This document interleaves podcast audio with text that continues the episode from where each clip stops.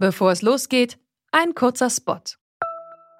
Bald starten ja wieder die Grand Tours mit viel sportlichem Ehrgeiz, medialer Berichterstattung und leider auch mit schlimmen Stürzen. Die Teilnehmenden sind hoffentlich gut abgesichert, denn im schlimmsten Fall müssen sie ihre Karrieren beenden, weil der Sturz es unmöglich macht, weiterhin zu fahren. Aber nicht nur im Sport, auch in jedem anderen Beruf kann eine Berufsunfähigkeitsversicherung sinnvoll sein. Der digitale Versicherungsmanager Clark kann euch helfen, die richtige Versicherung zu finden und schlägt euch passende Versicherungen vor. Und wenn ihr euch die Clark App holt und zwei eurer bestehenden Versicherungen hochladet, dann schenkt euch Clark mit dem Code Antritt34 einen 30 Euro Shopping-Gutschein. Den Link findet ihr in den Show Notes.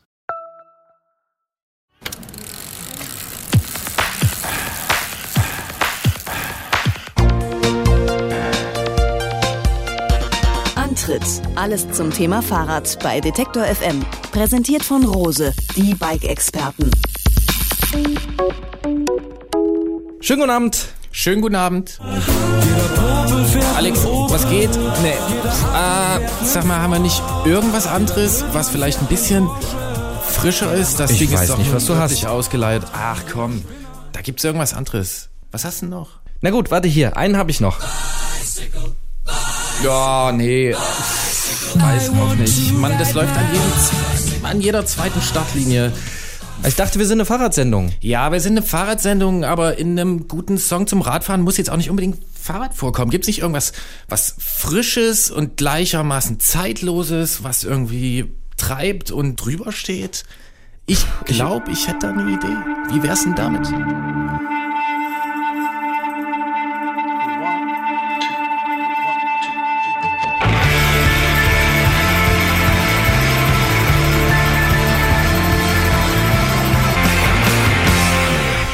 Also mit Noel Gallagher können wir leben in unserer Fahrradsendung. Aber wenn es schon nicht über die Musik läuft, Gerolf, dann was soll's denn ausmachen, was wir hier so vorhaben? Hier beim Antritt äh, der Fahrradsendung auf Detektor FM geht es einfach äh, jeden ersten Donnerstag im Monat um Fahrrad zum Hören. Und zwar ohne Einschränkung. Ob auf der Straße, im Gelände, in der Stadt oder um die Welt. Wir wollen einfach rausgehen und Geschichten einsammeln und wir wollen die Leute in die Sendung holen, die mit dem Fahrrad leben und die Fahrrad einfach machen. Und da gibt's ja wirklich genug.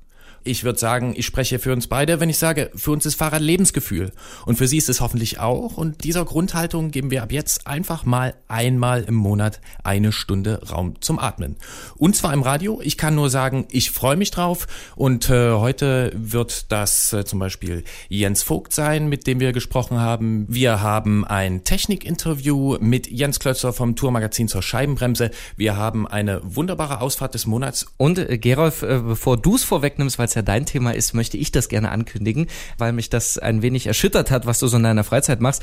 Du warst im Februar bei minus 10 Grad auf einem sehr außergewöhnlichen Renngerät unterwegs, äh, so kann man das vielleicht sagen, oder Fahrgerät. Mehr verraten wir noch nicht, äh, darüber sprechen wir nämlich gleich nach äh, dem nächsten Song hier bei uns in unserer ersten Sendung vom Antritt. Europe,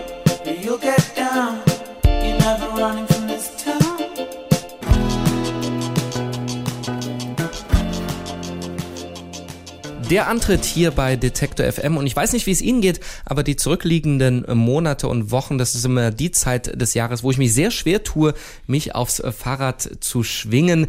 Im Alltag geht das vielleicht noch, aber freizeitmäßig, da bleibe ich irgendwie doch lieber vorm Fernseher hängen. Der Kollege Gerolf Meyer, der ist da ein bisschen härter, der war ähm, mehrere Tage unterwegs bei Minusgraden und zwar auf einem Fatbike. Ähm, ja, was ist es denn, Gerolf? Ein Mountainbike mit dicken Rädern?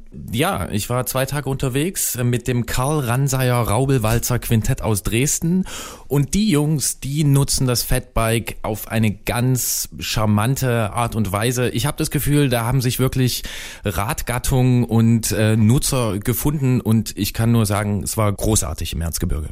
Das glaube ich dir, ich sehe dich, aber ich glaube, man kann das Ganze auch äh, hören und deswegen hat Gerolf uns eine kleine Reportage mitgebracht und äh, stellt äh, dabei vor, was ist eigentlich ein Fatbike und warum macht es so viel Spaß, bei minus 10 Grad durchs Erzgebirge zu hacken. Bitteschön. So ein Fatbike, das sieht eigentlich aus wie ein Mountainbike. Es hat bloß viel fettere Reifen. Die können bis zu 12 Zentimeter breit werden und das hat den Effekt, dass man damit auf losem Untergrund fahren kann, auf Sand oder zum Beispiel auch auf Schnee. Und äh, das klingt dann so.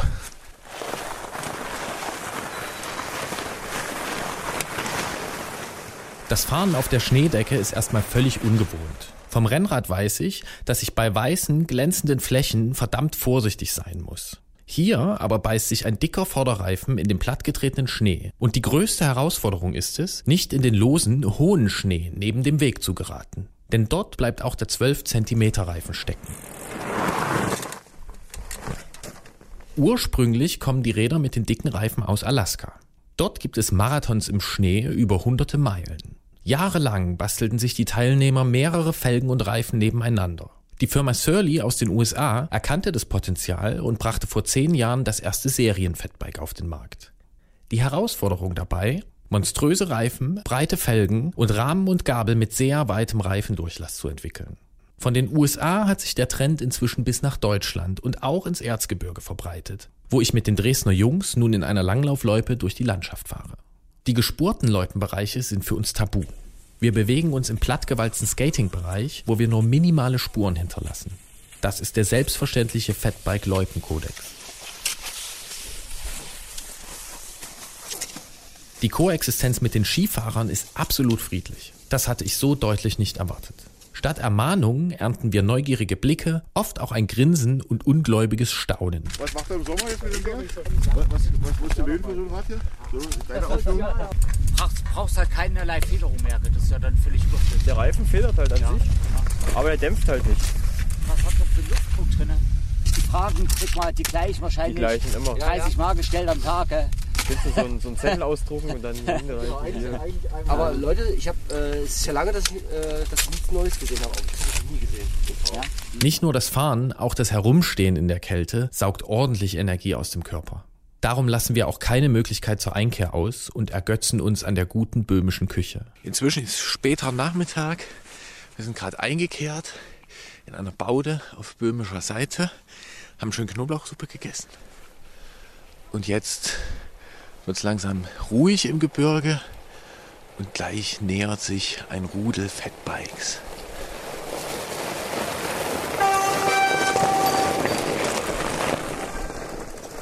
Schließlich finden wir an einem Stausee im Halbdunkel unseren Schlafplatz. Wir haben drei Sägen im Gepäck und machen uns auf die Suche nach Feuerholz. Genau wie auf der Loipe achten die Jungs sehr genau darauf, niemanden zu stören und möglichst wenig Spuren zu hinterlassen. Wir erbeuten ausschließlich tote Äste und fällen den Stamm eines Baumes, der in vier Meter Höhe sowieso abgebrochen ist und leblos im Winterwald steht. Aber mach ja nie einen Biber, dass dir das Ding hier auf die Birne fällt. Eine halbe Stunde später brennt dann endlich unser Feuer. Wir braten Steaks, trinken Schnaps und bestaunen den Mond, der als dünne Sichel am Winterhimmel steht. Und natürlich sprechen wir da auch über Fatbikes. Ich fahre schon immer gern im Schneerad. Also schon als Kind bin ich immer im Schnee mit dem Fahrrad rumgefahren. Wir haben uns durch die Schneewehen gewühlt. Aber da gab es natürlich Grenzen. Und man hat halt so äh, gelesen, gehört, was mit den Fatbikes geht. Und zwar aber eben klar, dass man damit im Schnee rumfahren kann. Wenn ein Meter Schnee liegt, auf einer Loipe, auf einer Fußspur, was mit dem Mountainbike einfach nicht geht. Beim Mountainbiken im Sommer, da steht ja doch irgendwie eine technische Herausforderung äh, sehr im Vordergrund und auch schon Adrenalin und Action. Und wir wollen Schuss fahren berg runter und da muss das ein bisschen bollern und zur Sache gehen. Und äh, wenn man das dann das letzte Dreivierteljahr gemacht hat und der Winter steht an, dann ist man vielleicht auch ein bisschen irgendwie übersättigt und ganz froh, wenn man dann irgendwie mal einen Gang runterschalten kann. Und dann ist das Fatbike doch auch so ein bisschen eine Entschleunigung. Und dann ist es halt eher so ein, so ein Landpartie-Charakter, wie das, was wir hier gerade machen. Wir fahren natürlich dann auch gerne mal eine Abfahrt runter, wie jetzt vom Geisingberg neulich zum Beispiel. Ne? Schön driftend und so. Das, wenn, wenn, wenn sich das anbietet, natürlich gerne. Aber es ist trotzdem eher so ein durch die Landschaft kullern und Ja, und der Punkt ist, diese Genießen. Entschleunigung findet ja eigentlich bei den meisten Mountainbikern statt, nur dass es bei den meisten so extrem ist, dass sie im Winter überhaupt nicht Radfahren. Auf Null. Das kommt für uns halt nicht in Frage, das einfach mal auf Null zu setzen. Und so gibt es halt eine Variante, einfach gemütlich durch die Gegend zu kullern und die Seele baumeln zu lassen. Am nächsten Morgen liegen wir lange in unseren Schlafsäcken herum, auf denen sich über Nacht sogar eine dünne Neuschneeschicht gebildet hat. Dann kochen wir Tee und Kaffee, wir gönnen uns ein langes Frühstück. Spät brechen wir auf. Jetzt ist kurz nach 13 Uhr am zweiten Tag. Unser Feuer knackt immer noch. Ich habe gerade den Wettstreit verloren, wer als letztes mit Packen fertig wird. Und jetzt fahren wir ganz gemütlich auf den zweiten Gipfel des Wochenendes. Vom Gipfel der Lotschna genießen wir die weite Sicht ins Böhmische und fahren dann auf steiler Piste wieder in Richtung unseres Ausgangspunktes. Der Schnee ist noch mal fester als am Vortag. Nach einer weiteren Einkehr wird das Fahren in der einsetzenden Dämmerung fast surreal. Ich habe das Gefühl, über einem weißen Band zu schweben, das sich durch den Winterwald schlängelt. Die dicken Reifen absorbieren die kleinen Unebenheiten der Skatingspur. Die Stollen greifen hörbar in den verharschten Schnee. In kleinen Abfahrten taste ich mich dann an den Grip des Vorderreifens heran. Als wir wieder auf deutscher Seite sind, steht uns die letzte und steilste Abfahrt bevor. Hier wechseln wir vom Landpartie-Modus auf Adrenalin. Ich fahre gerade bei gefühlt minus 10 Grad und naja, mindestens einen halben Meter Schnee.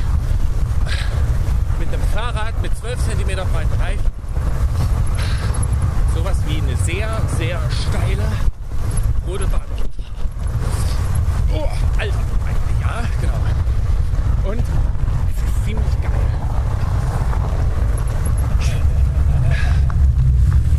Boah. Jungs, ganz großes Kino. Ein Grip ohne Ende. Die Dämpfung auch schön. Satt.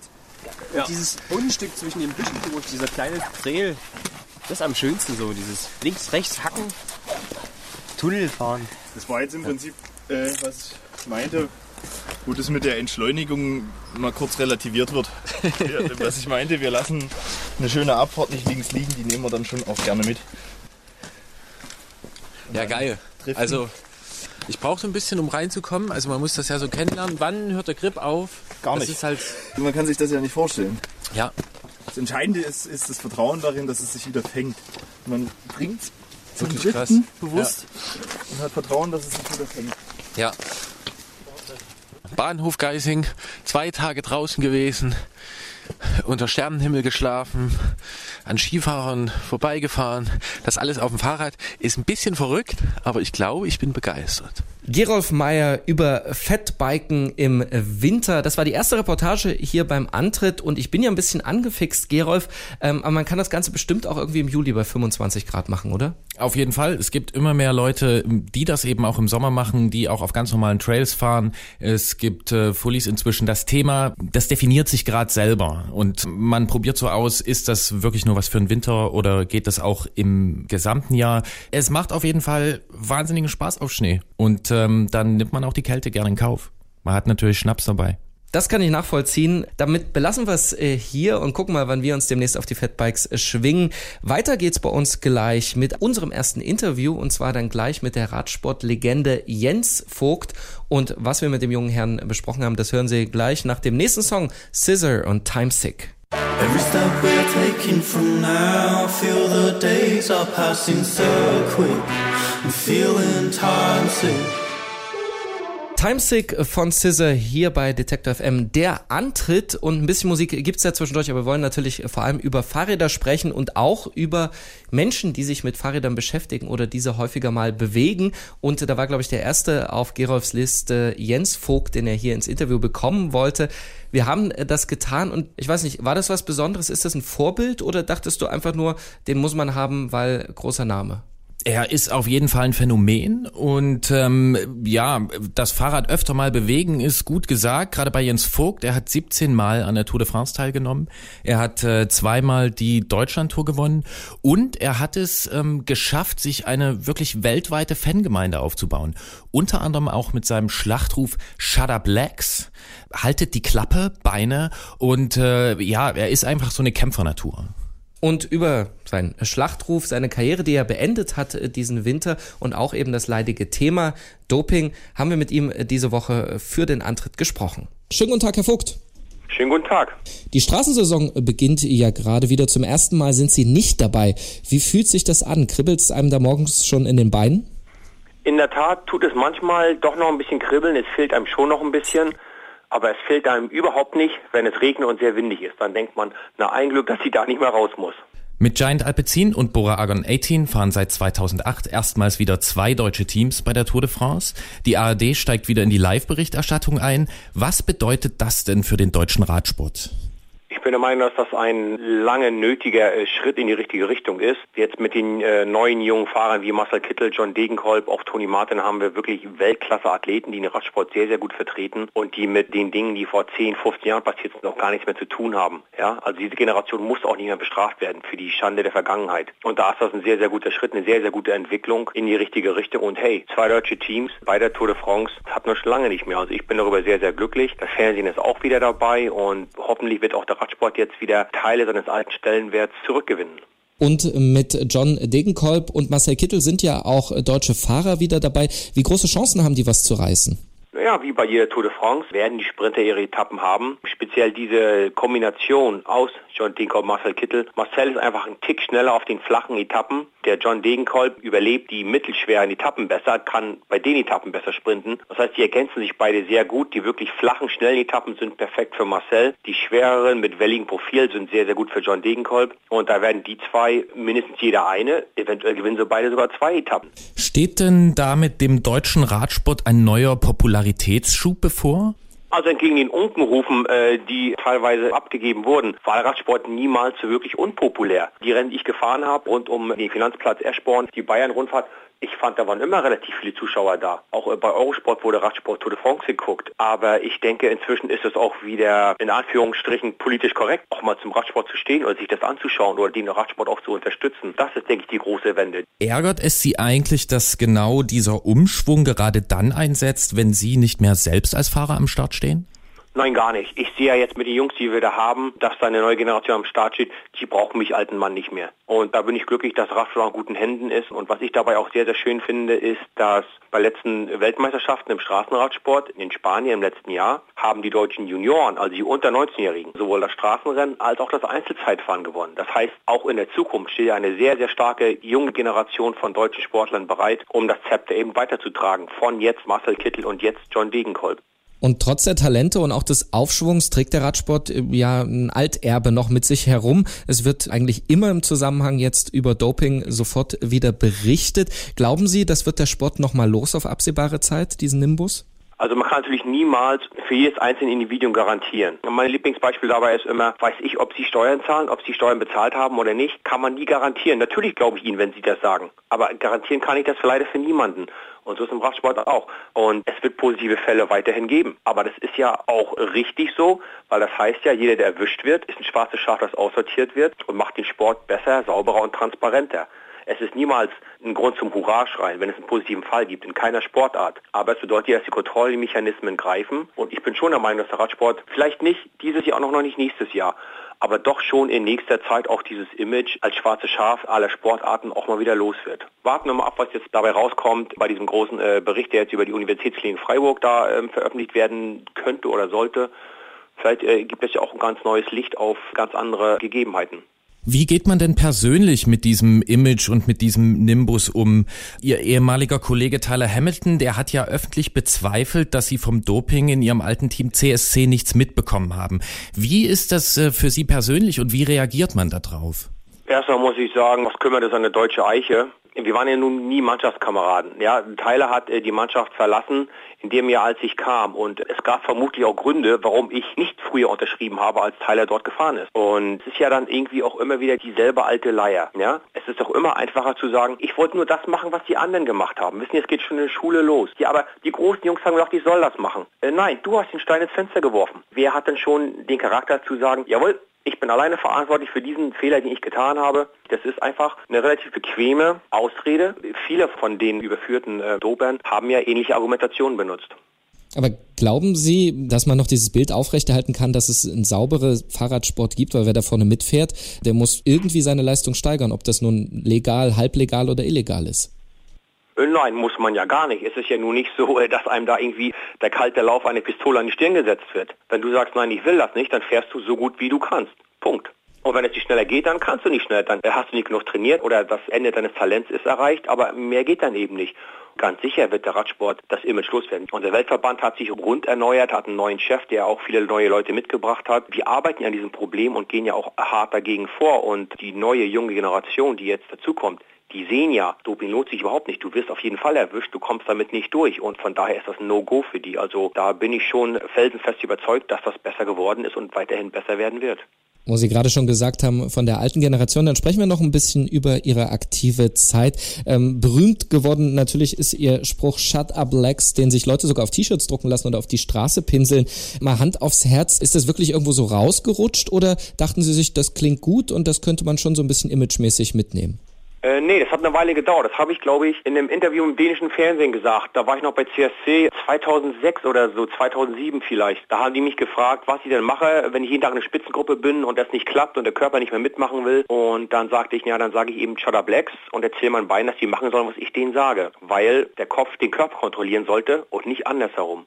Ja, dann haben irgendwann die Fans alles andere weggeschnitten, nur das Shutter Blacks übrig gelassen. Und keine Ahnung, drei Jahre später, plötzlich gab es eine Art Initialzündung und plötzlich taucht das überall auf. Es ging, glaube ich, los in Kalifornien, Tour of California und wurde dann aufgenommen. Und inzwischen, ich glaube, ich habe mindestens drei oder vier Fotos auf meinem Handy, die mir Fans zugeschickt haben, die das auf ihren Arm und ihre Beine tätowiert haben. Dass sie das in irgendeiner Art und Weise steuern hätte können, auf gar keinen Fall. Das hat wirklich irgendwie den Zeitgeist getroffen und hat sich dann selbst entwickelt. Ihr Spruch Shutter Blacks ist ja vor allem auch in den USA sehr bekannt und sehr beliebt. Jetzt sind Sie gerade zum Botschafter der Tour of California ernannt worden. Gibt es eigentlich einen Unterschied in der Wahrnehmung des Radsports zwischen Deutschland und den USA? Ich denke äh, nicht, dass es einen großen Unterschied gibt. Es gibt vielleicht einen Unterschied, wie es in den Medien behandelt wird, aber die Leute sehen es genauso. Die USA hat natürlich mit Lance Armstrong das prominenteste Opfer all dieser alten Geschichten. Daher sind die ähnlich wie Deutschland auch, haben auch äh, eine kritische Sichtweise, aber die sind nach wie vor da begeistert. Kalifornien hat massenweise Zuschauer da und die Zuschauer kommen eben auch dahin, um nicht über 10, 15 Jahre alte Geschichten zu reden, sondern einfach um die Leute jetzt live zu sehen. Ja? In Kalifornien hat der Radsport oder diese Rundfahrt einfach auch eine Art Happening-Charakter. Eingangs haben wir Sie gefragt, ob Sie es vermissen und Sie haben gesagt, nee, nicht bei dem Wetter draußen. Aber grundsätzlich, äh, was denken Sie, wie viel werden Sie dann doch wieder auf dem Rad sitzen dieses Jahr? Gar nicht, nur wenn ich gezwungen werde. Ich glaube im Moment, ich sieze mein Fahrrad. Ich weiß nicht, was zur Luft drauf ist. Ich hole das tatsächlich nur raus, wenn ich tatsächlich ein Event habe, wo das von mir gefordert wird. Ich bin einfach noch zu dicht dran. Und wenn Sie nach 33 Jahren Radsport und 8 Jahren als Berufsfahrer, wenn ich an Radfahren denke, denke ich immer an Schmerzen, Leiden, Entbehrungen und Risiken auf den Abfahrten. Das brauche ich nicht mehr. Ich nehme an, irgendwann im Sommer, wenn das Wetter schöner wird und warm wird, dann fahre ich auch mal eine Stunde einfach aus Spaß. Aber im Moment kann ich das nicht. Sobald ich das Fahrrad sehe oder anfasse, denke ich an Beruf, an Leiden, an Arbeiten. Hat Sie eigentlich schon jemand gefragt, ob Sie Radsport fürs Fernsehen kommentieren wollen? Ja, tatsächlich. Ich hatte auch mit der ARD geredet und auch mit Eurosport. Ich werde wohl auch mit Eurosport jetzt Flandern und Roubaix zusammen als Kommentator bei der Übertragung dann mitarbeiten. Die Tour of Kalifornien werde ich mit NBC, also dem äh, nationalen amerikanischen Fernsehen, werde ich dort zusammenarbeiten und zur Tour ist das noch ein bisschen offen. Aber ja, auf jeden Fall weiterhin auch in den Medien tätig sein. Ich versuche auch im ersten Jahr nach meinem Karriereende möglichst viele verschiedene Jobs anzunehmen und zu machen, um zu sehen, was kann ich eigentlich, was möchte ich was erwarten die anderen von mir und worin bin ich eigentlich schlecht. Ich äh, arbeite noch an meinem Buchprojekt, das ich schreibe. Ich versuche möglichst vielfältig zu sein im ersten Jahr, um zu sehen, was kann ich, was will ich und was will ich eigentlich nicht. Dann wünschen wir Ihnen äh, noch ein bisschen Entspannung und vielleicht kommt die Lust ja wirklich irgendwann zurück. Jens Vogt bei uns im Interview. Ich sage vielen Dank. Vielen Dank, Herr ja, Vogt. Vielen Dank für das Interview.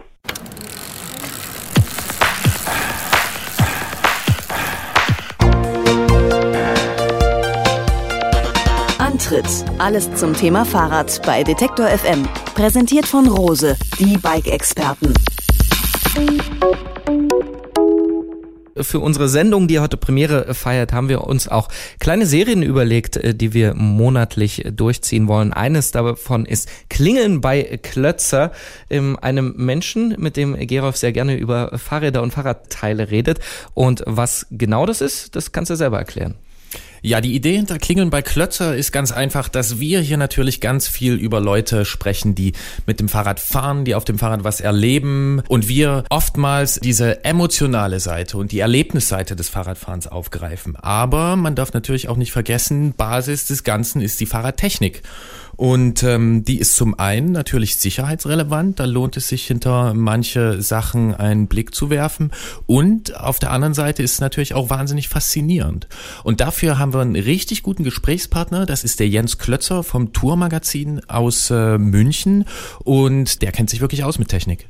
Und das werden wir jetzt gleich überprüfen, denn wir sprechen heute mit ihm über das erste Thema bei Klingeln bei Klötzer und das sind das sind die Scheibenbremsen am Rennrad. Es ist nämlich so, dass am Mountainbike die Scheibenbremsen schon längst Standard sind Und äh, am Rennrad äh, setzt sich das so langsam gerade durch. Es gibt da aber ein paar spezielle Aspekte zu beachten und vor allem interessanterweise dürfen Straßenprofis noch nicht mit den Scheibenbremsen fahren. Ich als Hobbyfahrer kann mir so ein Rad aber schon kaufen und ähm, da sprechen wir jetzt einfach mal mit Jens drüber, was das zu bedeuten hat. Und klingeln mal durch beim Klötzer.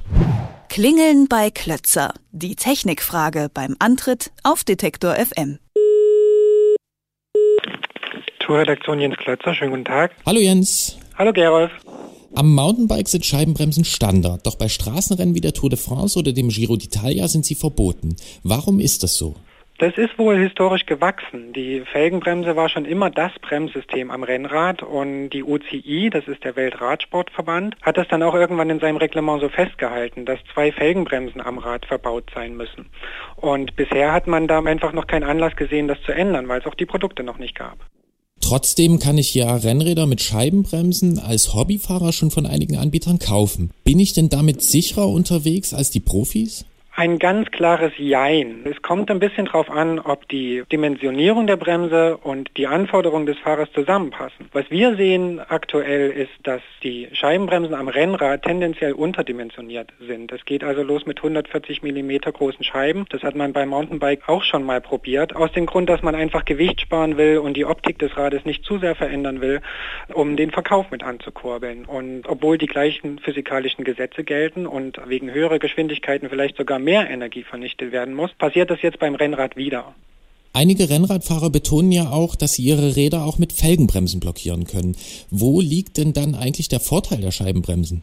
Es ist ja nicht nur die schiere Bremskraft. Das hat auch einen Komfortaspekt. Also wenn ich höhere Bremskräfte aufbringen kann, bedeutet das im Umkehrschluss, dass ich weniger Handkräfte brauche, um eine gleiche Bremskraft zu erzielen. Und jeder, der schon mal bei 4 Grad im Regen eine längere Passabfahrt runtergefahren ist, der weiß, dass das ziemlich wehtun kann in den Fingern. Erst recht, wenn es schon die zweite oder die dritte an einem Tag ist. Ein ganz wesentlicher Vorteil ist auch, dass man die Bremse von dem wesentlichen tragenden Bauteil Felge am Fahrrad wegnimmt und in die Mitte des Rades verlagert. Und und damit noch einigen anderen Problemen aus dem Weg geht, wie zum Beispiel durch Hitze platzende Schläuche oder ähnlichem. Geht es nur um Komfort und die nicht platzenden Schläuche oder geht es auch um Dosierbarkeit bei dem Thema? Da geht es natürlich auch um Dosierbarkeit. Die Erfahrung ist, dass man, wenn man weniger Handkräfte aufbringen muss, viel besser auf den Punkt bremsen kann und die Bremse viel effizienter einsetzen kann, ja. Bei einem deiner Tests hat eine Scheibenbremse im Gebirge ja versagt. Da sind ja sogar Teile geschmolzen. Wann ist die neue Technik denn nun sicherer und wann nicht? Ja, das ist genau die Frage der Dimensionierung, die ich vorhin schon mal angesprochen habe. Wir haben einfach mal ausprobiert, was passiert im Ernstfall mit den aktuellen Produkten. Und wir hatten eine Scheibe dabei, die aus Gewichtsgründen nur 140 Millimeter hat und dann einen Aluminiumkern, der außen zwei Stahlplatten hat, einfach damit sie leichter gebaut werden können. Und wenn man sich damit als 100 Kilo Fahrer eine schwere Abfahrt runterstürzt und eine Notbremsung hinlegen muss, dann versagt die Bremse schlicht. Sie ist zu klein, um die Hitze abzuleiten. Und das heißt, heißt, ich muss mich als Nutzer darauf vorbereiten, dass ich die Bremse plötzlich konfigurieren muss, entsprechend meinen Anforderungen. Und wenn ich hohe Anforderungen habe, das heißt auf dem Gebirge unterwegs bin, ein schwerer Fahrer bin, eventuell noch mit Gepäck unterwegs bin, dann muss ich eher zu größeren Scheiben und anderen Belägen greifen, als wenn ich nur im Flachland unterwegs bin. Aber es müssen ja nicht nur die Scheiben angepasst werden, auch Rahmen und Gabel müssen ja entsprechend den veränderten Belastungen durch die Scheibenbremse entsprechend ausgelegt werden. Von der Funktion mal abgesehen, wie findest du eigentlich die veränderte Optik dieser Räder? Ich finde sie gut und wie immer ist es so, wenn sich äh, die Optik eines Rades drastisch verändert, dann gibt es erstmal großen Gegenwind, weil viele Leute einfach Sehgewohnheiten haben und die sich aber, das haben wir schon bei vielen Produkten gesehen, im Laufe der Zeit verändern. Bei Mountainbike hat sich die Scheibenbremse auch durchgesetzt, obwohl es am Anfang großen Sturm gab. Das sehe ich ganz entspannt und bin mir sicher, dass es sich auf Dauer durchsetzen wird. Und wann dürfen dann die Profis auch mit Scheibenbremsen Alpenpässe runterfahren und ihre Sehgewohnheiten ändern? Zu einer konkreten Aussage will ich mich da noch nicht hinreißen lassen. Man beschäftigt sich inzwischen damit, weil es die Produkte einfach gibt und da natürlich auch die Industrie ein bisschen Druck ausübt. Und es gibt zaghafte Vorstöße. Man will im Jahr 2016 bei einzelnen Rennen Probeläufe starten, um zu sehen, wie gut es funktioniert. Weil das Ganze birgt ja auch Risiken. Also wenn ein großes, schnelles Fahrerfeld mit unterschiedlich effizienten Bremssystemen unterwegs ist, kann es auch zu Massenstürzen kommen. Und das will man natürlich vermeiden. Wie wir hören, kann es also auch Vorteile haben, ein einfacher einfacher Hobbyfahrer zu sein. Aber Obacht! Jede Technologie hat ihre Grenzen und wer sich mit zu kleiner Scheibe in zu kurvige Hochgebirgsabfahrten stürzt, der könnte Probleme bekommen. Das gilt es zu verhindern, denn sonst verpasst man ja den nächsten Antritt und damit auch die nächste Technikfrage an Jens Klötzer vom Tourmagazin. Vielen Dank, Jens. Danke dir, Gerolf.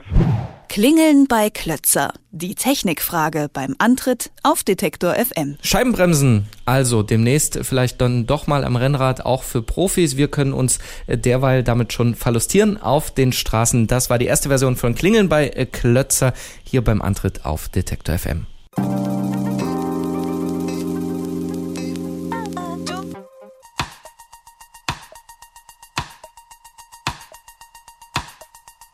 So, und jetzt kommen wir hier beim Antritt auf Detektor FM zu einer besonders schönen Serie. Das ist die Ausfahrt des Monats. In der Ausfahrt des Monats geht es um die besonderen, die berauschenden, vielleicht auch die ganz alltäglichen Momente auf dem Rad, aber auf jeden Fall geht es um Momente, die einem was bedeuten. Und äh, heute frage ich doch einfach mal dich, Alex. Hattest du denn im letzten Monat so einen besonderen Moment? Ich habe ja eingangs erwähnt, dass ich im Winter mich so schwer überwinden kann. Deswegen ähm, ist es da relativ eingeschränkt, denn ich war erst einmal auf dem Fahrrad in äh, diesem Jahr. Aber das war besonders schön und du grinst natürlich schon, weil wir waren zusammen unterwegs. Und das war so, ich habe mich vorher ein bisschen gequält mit dem Gedanken, mich jetzt aufs Fahrrad zu setzen. Es sind so drei Grad draußen und es ist ein bisschen kalt und ich bin so untrainiert. Und dann sind wir rausgefahren und auf einmal schien die Sonne und so. Ich bin, äh, mir ist warm geworden und ich bin den ersten Berg hoch und war tot oben nach 50 Höhenmetern auf so einem Trail mit dem Crosser und dachte mir dann, als ich oben ankam, jetzt will ich aber nochmal. Und es kam so alles, wovor ich vorher Angst hatte, dass es irgendwie nicht funktioniert, dass es keinen Spaß macht, ist total weggeflogen und es kam wieder dieses Gefühl so, ich will wieder auf die Kiste drauf.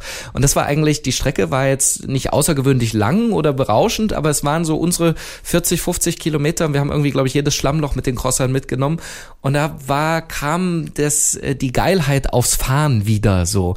Und äh, ja, jetzt sitze ich zu Hause und plane in der Tat schon die wirklichen Ausfahrten dann der nächsten Monate. Ich kann das total nachvollziehen. Mir ging es nämlich ähnlich. Ich saß vorher zwar schon mal auf dem Fatbike, aber das war trotzdem für mich wie so eine Auftakttour und es ist wirklich so, das was mich dann immer beeindruckt ist, dass es dann unterwegs alles passiert. Man sitzt auf dem Rad, man kotzt sich so ein bisschen aus und ähm, dieses Auskotzen führt aber dazu, dass man immer mehr Bock bekommt. Ja. Und ähm, vielleicht nennt man das auch Frühling ich weiß es nicht. Auf jeden Fall geht's um genau solche Momente in der Ausfahrt des Monats und die gibt es jetzt eben in jedem Monat. Und ähm, dafür könnt ihr uns kontaktieren. Ihr könnt die App nutzen. Da gibt's einen Button Mitmachen. Dort könnt ihr drauf sprechen. Ihr könnt uns schreiben an antritt.detektor.fm und äh, erzählt uns einfach von eurer Ausfahrt des Monats. Und es ist völlig egal, ob ihr einen Kontinent durchquert habt oder auf dem Weg zur Kinderkrippe ein Eichhörnchen gesehen habt. Und das Kind hat sich besonders gefreut und ihr natürlich gleich mit. Erzählt uns einfach von diesen besonderen Stimmungen und äh, wir suchen dann eine dieser Ausfahrten aus aus und rufen euch zurück. Und dafür gibt es dann auch einen Einkaufsgutschein von rose.de über 50 Euro. Wir freuen uns einfach darauf, während dieser Saison dieses Panoptikum der einzigartigen Fahrradmomente zu sammeln. Und wir sind ziemlich gespannt, was dabei alles rauskommt.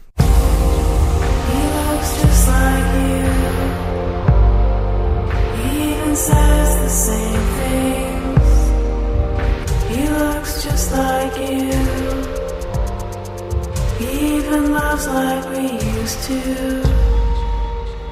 Kurz vor neun ist es und damit sind wir irgendwie schon wieder am Ende angekommen mit der ersten Ausgabe vom Antritt. Äh, für mich ein bisschen verflogen die Zeit, aber wir sind noch nicht ganz am Ende, muss man genau, genauer sagen. Denn so ein paar Sachen haben wir noch vorbereitet, vor allem der Kollege Gerolf Meyer, der die Sendung ja zum größten Teil verantwortet und der hat rausgesucht, was man so alles noch wissen muss über den kommenden Monat bis zur nächsten Ausgabe und es geht, glaube ich, los mit Termin. Genau, und da können wir natürlich immer nur eine Auswahl treffen, weil es ist ziemlich viel los. Auf jeden Fall können wir aber sagen, dass Ende des Monats Berlin in Sachen Fahrrad ein lohnenswertes Ziel sein wird. Denn da finden zwei Messen statt. Das ist zum einen die Velo Berlin am 21. und 22. März, die Berliner Fahrradschau, die findet vom 20. bis zum 22. März statt. Und davor bis zum Sonntag, also 16. bis 22. März, die Berlin Bicycle Week mit einem Haufen Events, wo man einige einiges erleben kann. Am gleichen Tag, am 22.03., wer nicht nach Berlin fahren will, der kann ähm, im Fernsehen äh, den Klassiker Mailand Sanremo, die Fahrt in den Frühling oder auch die Cipressa nachverfolgen. Vorher gibt's auch schon Paris-Nizza, Tirreno Adriatico und ähnliche Rennen äh, zu verfolgen. Und äh, dann haben wir noch einen ganz kurzfristigen Tipp, für den man sich auch nicht bewegen muss. Das kann man nämlich einfach vom Rechner aus machen. Ähm, morgen beginnt in den USA die North American Handmade Bicycle Show und ich muss gestehen, es ist ein Thema, das mir ziemlich am Herzen liegt. Das ist eine, das ist die wichtige Messe für handgebaute Räder in Amerika und ich kann es nur empfehlen, sich das mal anzugucken. Es ist faszinierend, was die Damen und Herren dort so auf die Räder stellen. Also das im, März kann man äh, noch ein bisschen erleben, bevor die Fahrradsaison so richtig losgeht und es dann auch warm genug ist, äh, dass ja selbst solche Hobbyfahrer wie ich endlich wirklich auf die Strecke wollen. Das war's also mit dem Antritt der ersten Ausgabe hier bei Detektor FM. Ähm, ich habe mich sehr gefreut. Es war sehr schön. Ähm, die nächste Sendung bin ich, glaube ich, selber nicht dabei. Ich werde das äh, aus der Ferne verfolgen. Auf jeden Fall, danke dass meine Kollegen äh, Gerolf Meyer, der die Sendung gebaut hat. Der begrüßt Sie dann auch nächsten Monat wieder. Mein Name ist Alex Hertel. Man hört sich. Ich habe natürlich auch erstmal dir zu danken, Alex. Es war super, dass du hier dabei warst. Und äh, auch wenn du beim nächsten Mal nicht dabei sein wirst, am 2. April gibt es dann den nächsten Antritt auf Detektor FM und den kannst du dir dann einfach ganz entspannt anhören. Bis dahin könnt ihr die Beiträge dieser Sendung nachhören. Ihr könnt äh, den Podcast abonnieren. Es gibt auch noch einen Bonustrack zur alternativen Entstehungsgeschichte des Fatbikes am Rande des Erzgebirges. Den kann ich schwer empfehlen. Schickt uns eure Kritik, schickt uns Tipps, schickt uns Veranstaltungshinweise, beteiligt euch an der Ausfahrt des Monats über die App unter Mitmachen oder über Antritt at Detektor FM. Ich muss gestehen, mir hat's Spaß gemacht und ich glaube, es wird mir auch weiterhin Spaß machen. Danke an alle Hörer und äh, wir fahren dann einfach weiter. Tschüss und Kette rechts. Bis zum 2. April.